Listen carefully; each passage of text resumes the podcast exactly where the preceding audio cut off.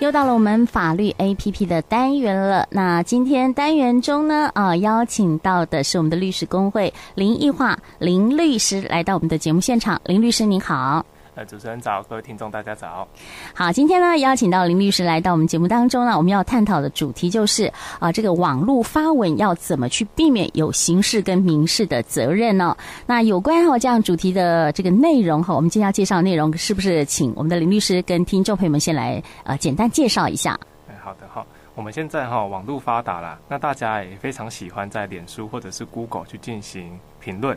那到底要怎么样，我们去发表我们的意见才不会出事？本周哈，我们会针对于言论自由跟名誉权的一个界限，还有相关的刑民事责任，去进行一个简单的介绍。嗯，是好。现在刚刚我们的律师哈有跟大家说了哈，最近呢就是现在了哈，现在这个时代，好多人喜欢用脸书啦，或者做一些评论了哈。那我想先请问一下，就是律师哦，就呃，什么是诽谤罪跟公然侮辱罪？这个有什么样的区别？好，我们的诽谤罪跟公然侮辱罪哈，它最大的差别在于啦。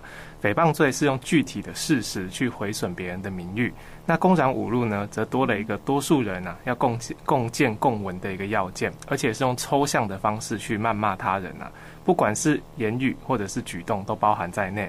所以简单来说，诽谤罪处罚的是事实的陈述，那公然侮辱处罚的是抽象的谩骂。嗯哼，那这样子的话，他们的这个刑责是不一样的。哎，其实。略略有不同啦，其实 差不多啦。是哈、哦，好，那再请教一下律师了。我们刚刚有说，啊现在很多人喜欢发文嘛，那呃，尤其是这个 FB 号里边发文呢，有时候啊会呃去出现一些比较不雅的字或或是一些不好的言论。那我想问一下，就是说用口语、文字或是图案来发表自己的言论哈，这些有有没有什么差别？哎，有的哈。我们在民法的三哎刑法的三百一十条里面会有一个特别的规定，如果是用文字或者图案去毁损他。名誉的话，这时候相较于啊单纯使用言语侮辱的方式，我们的刑度会把它有所加重。所以举例来说，我们如果在脸书发文的话，这时候就会构成加重的诽谤。那另外还有一种特别要注意的情况，有时候啊我们会单纯的去转发、收集或者是会会诊别人的文章，然后再发表在我们自己的脸书或者是网络平台上，这时候可能还是会有相关的民刑事责任，请大家务必要小心。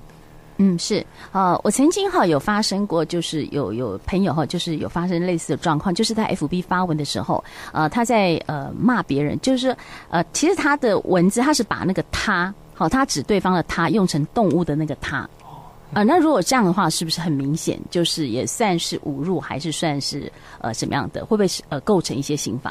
这时候可能我们还是要个案认定一下。对对，因为有时候其实打错字也是有可能，所以可能还是要个案认定。嗯、呃，是好。那呃，再请教一下律师哦，这个现在说言言论自由嘛，但是这个言论自由跟诽谤罪的这个刑事跟民事的界限要怎么去认定呢？好。我们哈，首先我们要来看哈，言论自由在我们国家的宪法中是有明文的，这是属于人民的基本权利，所以啊，我们应该给他最大程度的保障。就算呐，我们发表言论内容比较难听，比较尖酸刻薄，甚至哈，有时候会让人觉得听得很不舒服，其实我们这时候都不应该去处罚他啦，以免哈言论受到过度的限制。啊，当然啦，我们这个言论自由也不是毫无限制，如果发表的言论已经让个人的名誉遭到贬损的话，这时候我们就是。可能会有相关的一些刑民事责任啊，那我们要怎么去划分它的界限？其实我们主要会去看看言论的内容，到底涉及的是公共利益还是私德，还有它是不是可以受到公平，然后我们才去针对这个可受公平的事情去发表适当的评论，这样。嗯哼，是，呃，那讲到这个的话，就我们就很怕哈，万一哈这个呃就是有罪的话怎么办？那就是说要怎么去避免哈被判哦这个有罪，或是这个进行赔偿，我们要怎么去避免？那我们要处理这个议题哈，首先我们可以了解一下，我们会把言论的种类分成两种，一种叫做事实的陈述，是一种叫做意见的表达。如果是事实的陈述的话，这时候因为是事实，所以我们是可以去证明它是真实的，所以我们要去做到一个合理的查证。那当然，查证的具体标准，我们需要个案的去认定，不会说每个人的查证义务都相同。举例来说，新闻媒体的查证义务，理论上啊，一定要高于我们一般的民众。那如果是意见的表达，因为是自己主观的见解，这时候我们就不会说他有可证实、可证实的这个情况。所以只要是可受公平的事实，就算是比较难听的言论，我们都可以说它是善意的评论呐。所以总结来说，如果要避免被判决有罪或者是民事赔偿，最重要的一点呢、啊，就是我们要有相当的平信基础，还有避免使用太过偏激的言论。如果能做到这两点，嗯、相信都不用太过担心。对，那像现在哈，有一些餐厅的这个美食，然后就是我们去餐厅，我们都会先看。像我要去餐厅用餐的时候，我都会先看一下，哎，他的评论如何？那有时候里面的评论也是蛮激烈的。那这个会不会影响到，就是说，呃，就是被判罪或者怎么样？其实只要他有实际的去用餐过来，那是发表自己实际的用餐体验。对对对，我相信呐、啊，应该是不用太过担心。哦，是。那如果说呃发生这样的事情，对方是不是能够要求说呃我要做这个强制？